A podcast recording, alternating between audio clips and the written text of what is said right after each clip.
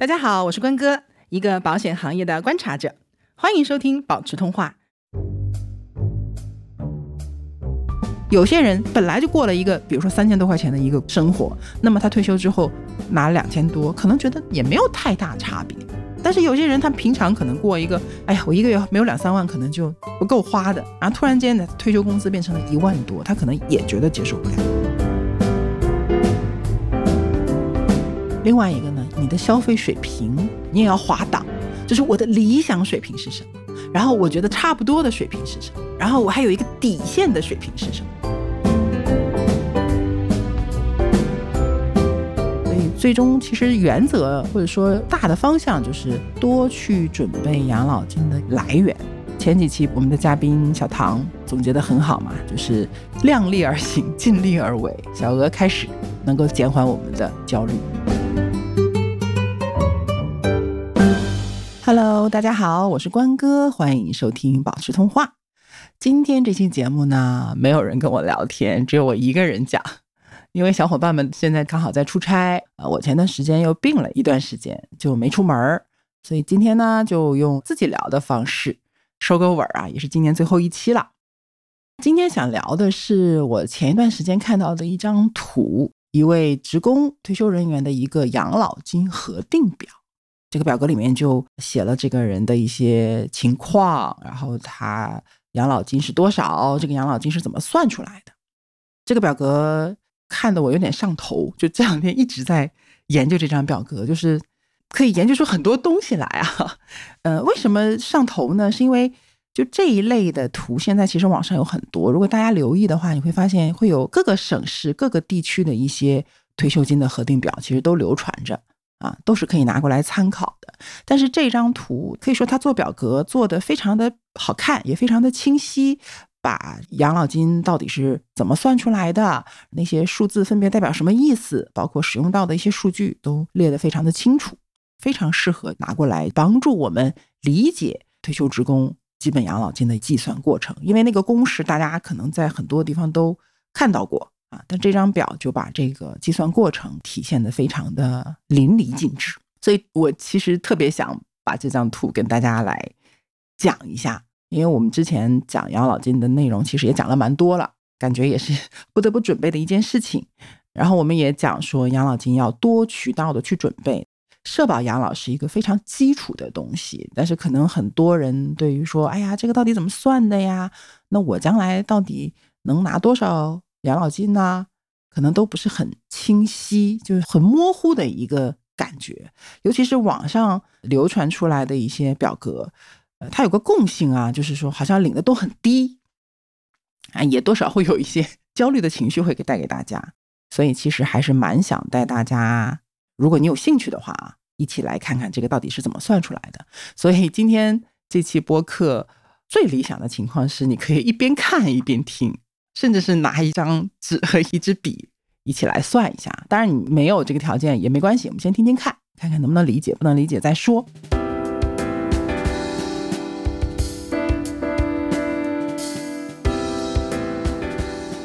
好，我们先看一下啊，这是一位女性，工作时间是一九九二年的九月份，那么退休时间是二零二二年的九月份，她的工作时间一共是三十年。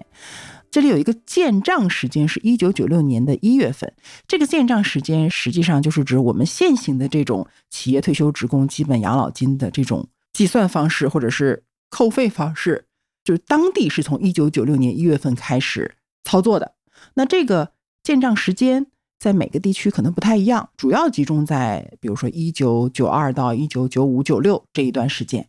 那么在这段时间之前，在没有建账之前，其实以前的这个职工是不存在什么交退休金这件事情的，因为这个人他开始工作的时间是在这个建账时间之前，所以这个地方呢就会特别的写一下。我们是把这样的一些退休人员是叫做中人，在建账时间之后才开始工作的，我们叫新人。那我们听播客的，如果你是一个比如说八零后或者九零后的话，那你基本上就是新人了，因为全国可能到九七、九八、九九就都已经开始建账完毕了。如果你开始工作的时间是在那之后，那基本上你就是个新人，就是不涉及到什么建账时间的这个问题了。退休类别就是正常退休，OK 啊，这是他的基本情况。好，我们再说，这里有一个叫做视同缴费月数是四十，然后后面是一个建账前四十，建账后零。这里其实因为这个人刚开始工作的时候还没有参与到职工基本养老保险的一个制度当中去，因为当时没开始这个制度。那么开始之前他工作的时间是多少呢？是四十个月，也就是说。他工作了四十个月之后，才开始在当地进行了这个制度，他才开始参加这个制度，才开始正常的缴纳啊，不管是公司的还是个人的这个养老金。所以这个地方是四十个月。那我国的政策呢是这个部分是视同他缴费了四十个月，这是比较特别的一个地方。那么后面实际缴费月数三百二十一，也就是说，从开始他真正缴费到他退休，一共缴费了三百二十一个月。当然，中间如果有断档的话，那可能就不算进去了啊。那这样的话，四十加上三百二十一，就是后面这个缴费月数合计三百六十一，就相当于工作了这么多年，一共缴纳了三百六十一个月的养老金。那么这三百六十一个月当中，有一部分是企业或者说他的单位给他交纳的，进入到社会统筹养老账户里面的；还有一部分是从他个人的工资里面扣除，进入到他的个人养老账户里面的。啊，三十年啊，其实也蛮长了，也蛮长了。当然你能看得出来呢，他大概率是，比如说五十岁左右退休的。假设说我们是。比如说研究生毕业二十五岁吧，开始参加工作，那未来延迟退休，基本上九零后可能都要到六十岁了，缴费的时间呢，差不多就是三十五年啊，三十五年乘以十二啊，就是四百二十个月，就比他要多。当然，有些人说，你说我只工作了一小段时间，或者说我没有参保，那这个具体的就是这个月数，这个月数很重要啊，这个月数很重要。我们再往下看啊。待遇开始发放时间，还有这个标准生效时间，这个都不重要。这个是从什么时候开始给他发这个养老金？后面这个本人平均缴费工资指数，哎，这个数字很重要啊。这个数字是零点七零一四，大家看到没有？啊，那这个零点七零一四是怎么来的呢？这个数字代表什么含义呢？好，大家先往下看。大的格子里面有非常多密密麻麻的数字，对吧？那每一个数列它会有一个特点，就是前面是年份，它是从一九九六年一直交纳到了二零二二年。那么括号里面呢，第一个数字是当年份按照多少工资去缴费的，第二个数字是当地当年月缴费的一个基数。最后一个数字，括号里最后一个数字就是实际缴纳的月数啊。我举个例子好了，举一个比较清晰一点的，比如说右下角这个，二零一七年这一年，括号里面呢，二六九五第一个数字就是这一年当中，他是按照二六九五这个工资来缴纳他的五险一金的啊。第二个数字是四四九幺，也就是代表着这个地区当年度的。养老保险的缴纳基数是四千四百九十一，那么第三个数字十二就代表着这个工资它在当年一共缴纳了十二个月，因为有时候我们可能在年度中间可能会调整工资，那么在这个地方可能就会分成两部分来体现。哎，其实我也挺唏嘘、挺感慨的，就这一个表格里面就把这个人他从他开始参加工作，一直到他退休。这三十年，他所有的工资情况其实都体现出来了，浓缩在这么小小的方寸之间，其实是蛮让人感慨的一件事情。好，那么把这些东西列出来，到底有什么用呢？这些数字是干嘛用的呢？其实就是为了计算右上角这个本人平均缴费工资指数，就是这个零点七零一四，因为大家能看得出来，这个人他。这么多年的工资实际上是低于那个缴费基数的，也就是说，他的工资其实一直是低于社会的一个平均工资水平的。那么低是低到什么水平？大概是什么样的一个比例呢？经过一个加权平均，这个数字就是零点七零一四，也就代表着他从一九九六年到二零二二年，他的缴费的工资标准。平均下来是当地缴费基数的零点七零一四。如果这个数字是一，就代表着你的工资水平，哎，或者说缴纳的基数和当地的这个社会平均工资是差不离儿的。那么这个平均指数，平均的工资缴费指数是有规定的，上限是百分之三百，下限是百分之六十。就什么意思呢？比方说，说今年城市的缴费基数是一万块钱，那我的工资呢是五千，因为没有够百分之六十，所以要按照一万的百分之六十，也就是六千块钱来交，这是下限。那么上限百分之三百。相当于我的工资呢是一个月四万块钱，高收入人群，我最多也是按照三万块钱的基数来交，所以这个本人平均缴费工资指数最低就是零点六，最高就是三，那么这个人呢就是零点七零一四，那么这个零点七零一四在什么时候体现，在什么时候用呢？就来到了我们下面的一个计算过程了啊。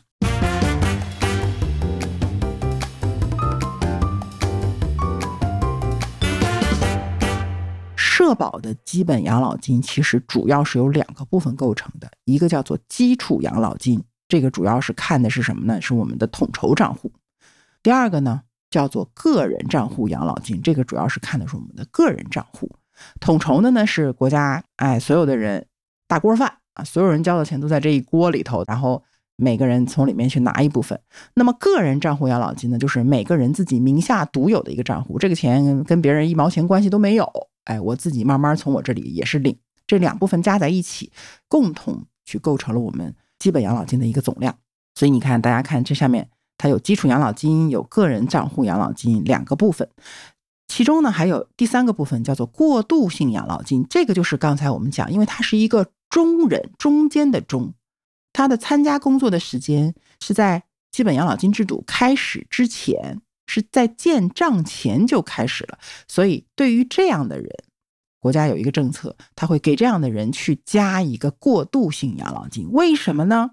大家看啊，第二行就是基本养老金，这里有一共三行嘛。第二行是个人账户养老金，对吧？个人账户养老金实际上它的来源就是我们自己每个月交的那百分之八，正常来讲是百分之八的，但是因为这些人在建账之前他没交这部分。所以他个人账户养老金的总量其实是少的啊！你像这个人，他是只有四十个月是没交的。但如果是再早一些工作的，比如说像我爸爸啊，我父亲，他参加工作很早，嗯，他可能在建账之前有二十年的时间，一分钱也没有交过现在的基本养老金的个人账户的。那么他建账之后的个人账户养老金。就肯定很很有限嘛，因为也没也没有办法交很多年，所以国家呢就给这样的一些人去做了一些补贴，那么去给他们加了一个过渡性的养老金。那么这部分呢，我也就不展开讲太多，因为对我们相对年轻的人来讲没有什么意义啊，我们都享受不到。我们重点还是看前面两个，就是基础养老金和个人账户养老金啊。好，基础养老金是什么呢？基础养老金的公式是（括号），首先呢是当地上年度的职工平均工资加上本人指数化的月平均工资，什么意思呢？你看，在这个实际的案例当中，括号里面第一个数字是七幺三二，七幺三二就是这个人退休之前一年，那这是湖南省的，那就是湖南省或者说当地职工的平均工资。这个数字每年相关的部门都会去更新啊，一般是在年终的时候更新，大家其实在网上都能查得到。所以这个数字是七幺三二，它应该是二零二一年当地的职工平均工资。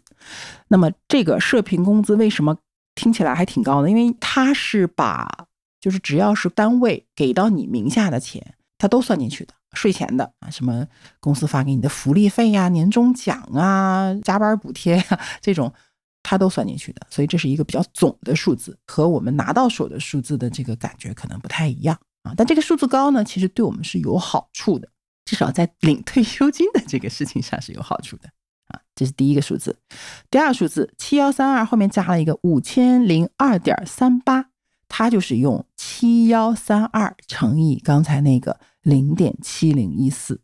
所以这个数字，如果说你的工资比较高，那你这个数字应该是比前面这个数字要大的。但是我工资一直属于比较相对来讲低收入人群，那这个数字就大概率可能比前面那个数字要低。好，甭管高和低，那首先它俩要加一起，然后再除以二，实际上就是拉一个平均值。这个地方其实就体现了社会基本养老平均化的一个目的和趋势。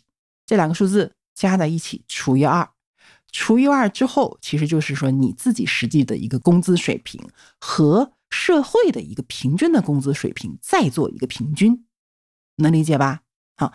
平均下来这个数字之后乘以三十点零八，那么三十点零八是什么？它不是总共缴费月数是三百六十一个月吗？三百六十一除以十二就是三十点零八，也就是把那个平均的工资乘以你实际缴费的一个总年数，再乘以百分之一。好，大家再理解一下啊，这个基础养老金的计算一共涉及到四个数字。首先是去年当地的职工平均工资，加上这个平均工资和你的指数相乘，就是你对应这个平均工资大概是什么样的一个水平，然后再平均一下乘以你的总缴费年数，再乘以百分之一，啊，看大家能不能理解啊？不难的，不难的。那么对于这位女性来讲，这个数字是多少呢？乘下来就是一千八百二十五块零一分。所以他的基础养老金就是一千八百二十五。好，这是他的第一个部分，叫做基础养老金。接下来是个人账户养老金。个人账户养老金的计算方式其实就比较简单了，就是养老金个人账户。哎，这里要提到一个点啊，养老金个人账户和个人养老金可不是一样的概念哦。啊，我们讲过，个人养老金是去年刚开始实施的啊，就是一年一万二额度的。那样的一个专属于个人的一个养老金账户，如果不是很清楚的话，可以听一下去年年底那期讲个人养老金的内容。但是养老金个人账户是指我们这个五险一金当中啊，我们养老金的一个构成的一个部分。因为我们每个月自己工资的一部分是交到里面去的，所以日积月累，它其实就是长期的一个账户在那里。它最后其实会累积到一笔资金，累积的这个资金除以一个计发月数。就是我们每个月能领到的个人账户的养老金。那么对于这位退休人员，他三十年间，哎呀，怎么说，他的工资也不是很高，那么他交的这个也就积攒了六万四千四百四十块七毛七啊，就六万多块钱。那这六万四千四百四十块七毛七除以一百九十六，一百九十六是什么呢？一百九十六叫做计发月数。这个计发月数就相当于说。你这个年龄段退休，假定还能活多少年？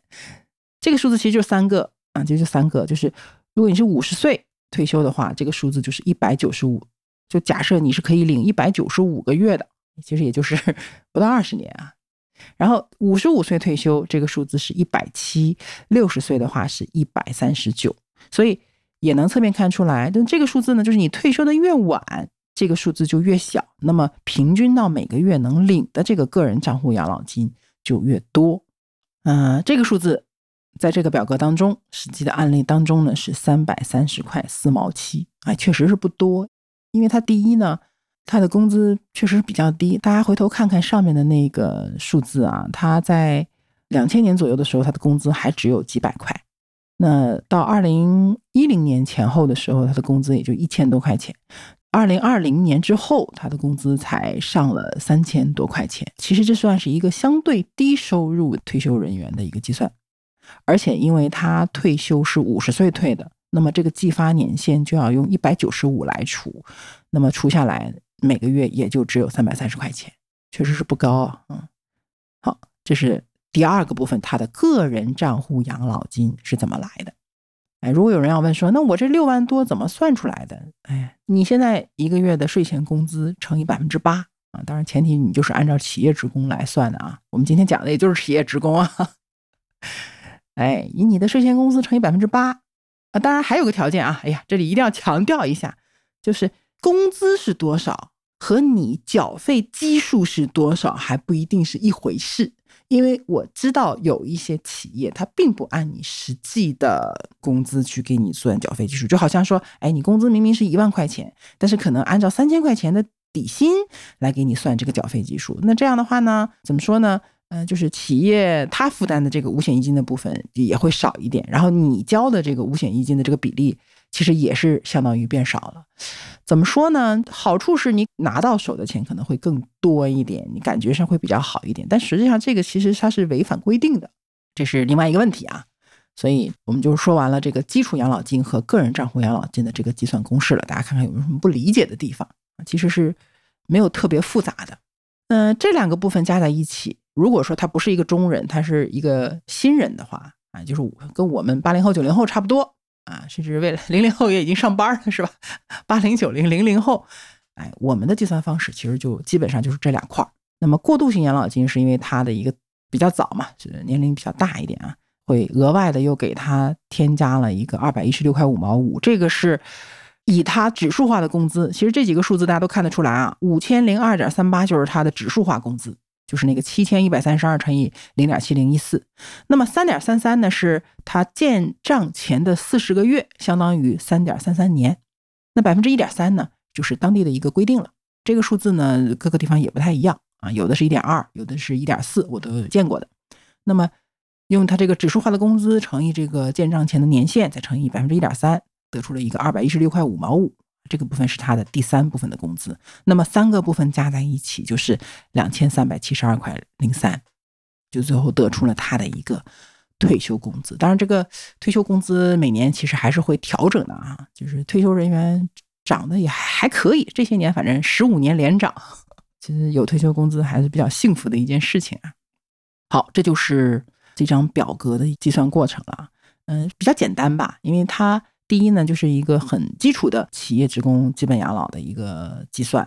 另外呢，虽然他是中人，但是他只是多了一个过渡性的养老金，他也没有那些比较复杂的，比如说什么职称啊，或者是一些体制内啊那些不同的计算方式，可能我我也不是很懂，因为太多不同的方式了。但是未来我们这些社畜们给企业打工的，正常交五险一金的，我们其实大部分人都是按照这样的一个方式去。交纳和领取的啊，当然灵活就业其实也类似，但是可能也还是会有点不一样。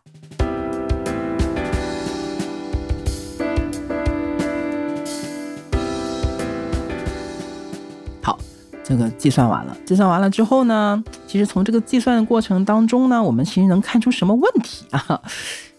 嗯，很多人会觉得说这个退休工资低啊，很多人都知道这个结论啊，这个先放到一边，先不讲。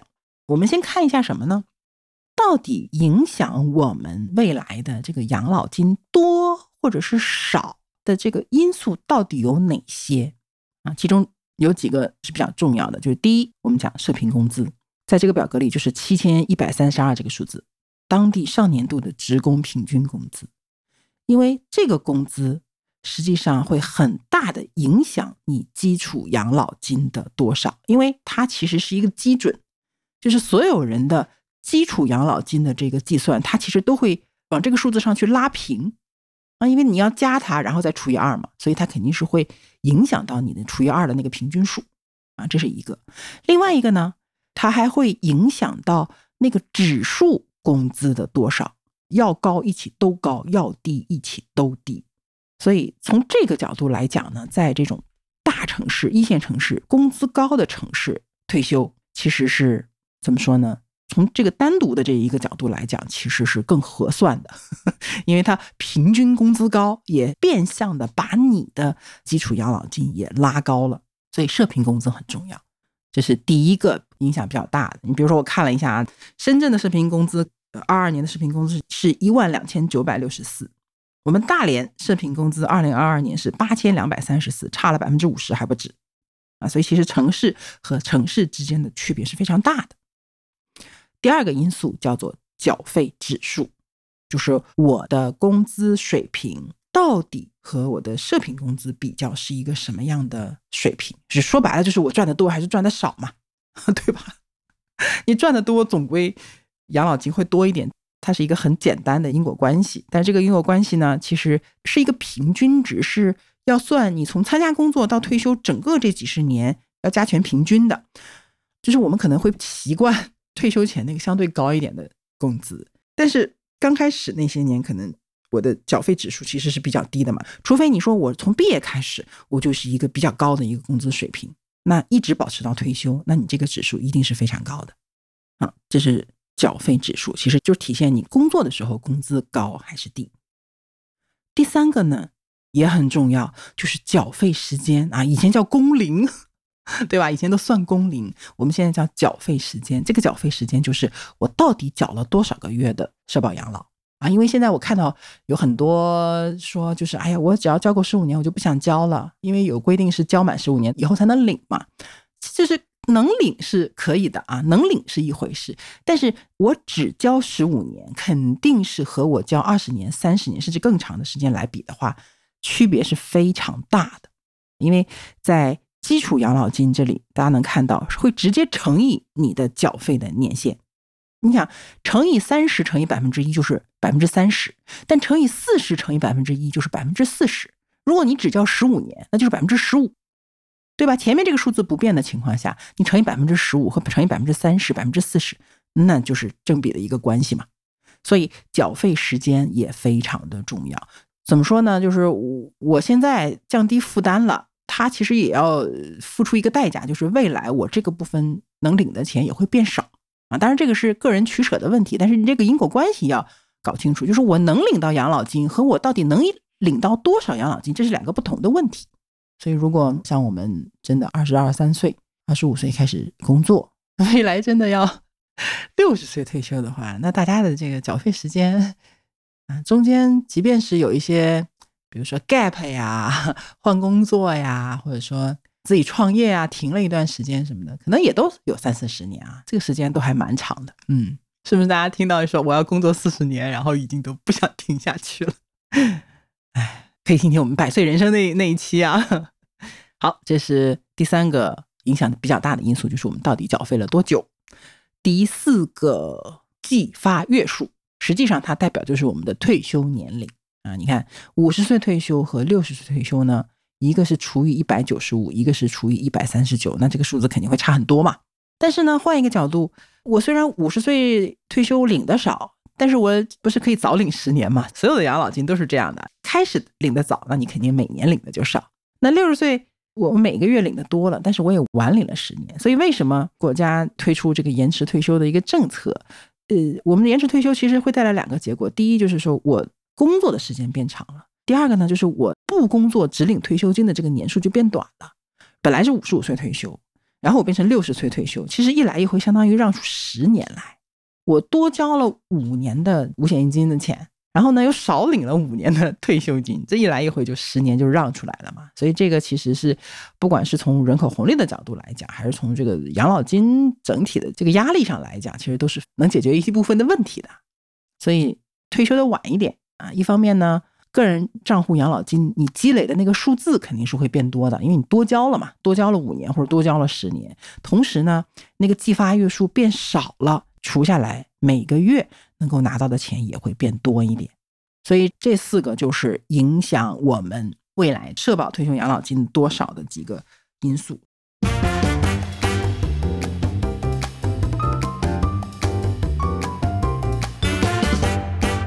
所以，如果说在一个大城市啊，尤其是一线城市，社平工资比较高的地方，然后呢，我的工资也不会太低，至少指数是超过一以上的。然后我的缴费时间呢，又正常，可能怎么也要三十年以上，对吧？我这么多年参加的工作，我所在的单位都是按照我的实际工资正常的交纳五险一金的。同时呢，我的退休年龄也不会太早，大部分可能是在六十岁左右，甚至六十岁之后退休。那我们的退休金其实就不会像我们今天看的这张表格里的这么捉襟见肘，那它一定是会比他的情况要好一些的。对吧？啊，但是啊，我又要说但是了。但是什么呢？就这里有一个区别，就是我们讲多与少，其实它都是相对的。我们之所以会觉得今天我们聊的这个表格里面它的养老金少，因为它的绝对值比较少，两千三百多块钱，在当下的一个生活当中，它一定不是一个比较多的退休金，它的绝对值确实是比较少的。但是我们要回过头来看，他在退休之前的实际的工资是三千五百六十六，也就是他这一生当中领到的最高的工资是三千五百六十六，对吧？那么相对于他退休前的工资，他退休后的工资实际上他的替代率，我们讲过替代率这个概念，就是你退休后领到的工资和你退休前领到工资的一个比例啊，这个比例呢，国际上是认为说百分之七十。是一个能保持你原来生活状态、生活水平的一个数字，警戒线是百分之五十五。那么这个人他的这个比例是多少呢？是百分之六十六。你除一下就可以得到两千三百七十二除以三千五百六十六是百分之六十六。哎，也就是说，虽然他的绝对值很低。两千多块钱，但是对于他过去的工资来讲，这个替代率已经达到了百分之六十六，而且这三千多块钱是他的税前工资，他拿到手还没有这么多，也就是说，他的替代率甚至有可能达到百分之七十甚至以上。你看，这就是一个什么的概念呢？就是我的绝对值是比较低的，但是我的相对值其实反而是比较高的。因为很多高收入的人反而是达不到这么高的一个替代率的。越高收入的人，社保的退休金对他来说替代率可能就越低。可能有人领一万块钱工资，但是可能替代率都达不到百分之五十，对吧？但是他两千多，他达到了百分之七十。那有些人本来就过了一个，比如说三千多块钱的一个生活，那么他退休之后。拿两千多，可能觉得也没有太大差别。但是有些人他平常可能过一个，哎呀，我一个月没有两三万，可能就不够花的。然后突然间呢，退休工资变成了一万多，他可能也觉得接受不了，对吗？所以就是我到底要多少退休工资才能过好这件事情，本身也是一个很难用某一个数字给大家都整齐一刀切的这样的一个事情。一方面要考虑自己实际上的一个消费水平，另外一个呢，你的消费水平。你也要划档，就是我的理想水平是什么，然后我觉得差不多的水平是什么，然后我还有一个底线的水平是什么？之前不是讲过吗？就是我们的养老生活分成基础养老和品质养老。基础养老 就是那我必须得有这些钱维持我基本的生活，吃喝拉撒，对吧？但是我可能有一些有品质的、非刚性的、可有可无的东西，我就不能去享受了。但是品质生活呢？我去旅个游啊，我去买点什么贵的东西啊。给孩子包个红包啊，就这些东西呢，你没有你也能活着，但是有了，可能你的生活品质会更好。所以这两个部分其实是要分开的啊。我可能就会觉得说，啊，那我未来的养老生活，其实我可能也分成好几个档。我的理想档可能就是相对自由一点嘛，就想花钱的时候也不用太计较啊，可以旅游，然后医疗可能也准备的比较多，对吧？然后房子可能也比较好，等等等等，这是比较理想的。那中档的呢，就是可能跟我现在的生活差不多，或者稍差一点啊，因为毕竟退休之后可能也没有什么太多的必要的社交，或者说特别多需要你买好衣服呀，或者是贵东西的这种可能性，就保持现在的一个水平，就过小日子也挺好的。那么还有一个比较低的可能性，就是我可能哎落魄了，但是我有一个基础的，至少我能吃饱饭，我有遮身的地方，然后呢有基本的生活费用。啊，对吧？三个不同的档次，好，所以说我们讲这个绝对值和相对值都还是要去考虑一下的。讲到这个地方，大家其实是可以去估算的啊，因为是这样，如果一个人的工作时间真的会长到甚至四十年的话呢，那你刚开始工作的工资和你退休前的工资肯定会差别很大。建议大家去搜一下本地的社平工资历年的一些数据，它的涨幅其实。不低的，像比如上海涨得比较快的时候，是一年能有百分之十的一个增长；比较小一点的城市，它可能一年也有个百分之五、百分之六、百分之七的增长。就这个数字，其实增长的是蛮快的，尤其是从九几年到现在啊，这三十年间其实涨的是很快的。那未来会不会涨这么快，谁也不知道。我个人的揣测是有可能会放缓，但即便是放缓，在相信祖国昌盛的前提下呢？它应该是会有一个提升的。另外呢，我们的职业生涯真的能延续那么长时间的话，我们应该也会有一个工资上的提升。所以，我们如果现在说按照一万来算，按照两万来算，可能二十年、三十年之后，这都不是一个真实的数字。但是，我们可以算什么呢？我们可以算一下替代率。嗯，我假设好了啊，假设我的工资水平一直都和社平工资保持同步。就是社平工资每年涨一点，我的工资也差不多平均下来每年涨一点。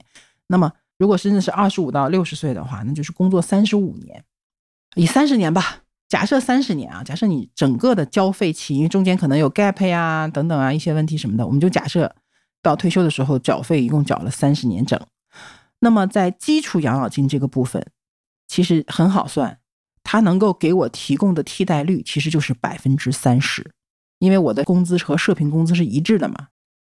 那么个人账户养老金，它能够提供的部分，在绝大多数的情况下，它是没有基础养老金多的，所以最后的一个替代率就有可能是在百分之三十到百分之五十之间。啊，这是三十年缴费的一个情况。如果是二十年呢，那就是基础养老金只能给我带来百分之二十的替代率，那的个人账户养老金就更低了。所以目前说，我们国家的社保养老金给我们提供的一个替代率，基本上呢就是在百分之三十到百分之五十之间。啊，当然，如果你是工资比较低的话，可能会拉的会更高一点。就像我们今天的说的这个例子。但如果你是高收入，人群的话，这个数字可能甚至比百分之三十还要再低，哎，情况呢就是这么个情况。但是换个角度啊，就是之所以我们会觉得说啊，如果我的这个社保养老退休金只能给我带来百分之三十到五十的替代率的话，我会觉得啊，这也不够啊，怎么办呢？我开始愁了，开始焦虑了。